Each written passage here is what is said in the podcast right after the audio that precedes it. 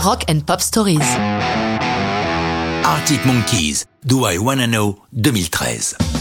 Pour AM, leur cinquième album, les Anglais de Sheffield prennent leur temps, puisqu'ils investissent le Sage and Sound Recording Studio de Joshua Tree en août 2012 et mettent un point final à l'enregistrement dix mois plus tard, en juin 2013.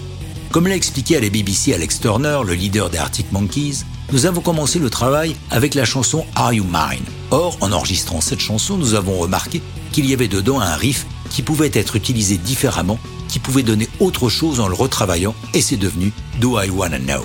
Pour le coproducteur James Ford, la conception de Do I Wanna Know est un des meilleurs moments durant la réalisation de l'album. Il explique Je me suis dit que ça résumait très bien ce que nous essayons de faire, quelque chose de puissant avec un mood particulier. Je me souviens avoir été très excité lorsque la chanson a surgi. C'était l'une des premières que nous avons travaillées. J'ai vu toutes les pièces du puzzle se mettre en place et j'ai commencé à voir exactement où nous allions à partir de là.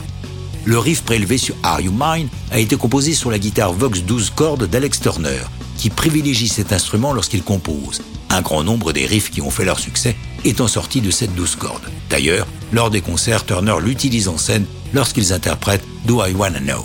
Pour les chœurs, les Arctic Monkeys veulent le trio vocal féminin californien AIM.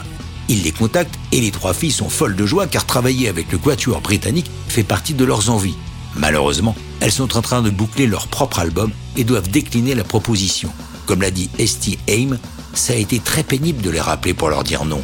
Un des plus mauvais jours de ma vie. Du coup, ce sont Alex Turner, le guitariste Jamie Cook et le batteur Nick Elders qui assurent les chœurs. La chanson est publiée sur iTunes le 19 juin 2013 et fait l'objet d'un clip réalisé par David Wilson en animation, influencé par le travail de Vince Collins, un animateur américain réputé pour son travail psychédélique où les femmes représentées sont voisines de l'univers de Robert Crumb. Il faut attendre en janvier 2014 pour que Do I Wanna Know prenne la tête du classement américain Alternative Song Charts, une première place que la chanson va conserver durant 10 semaines consécutives.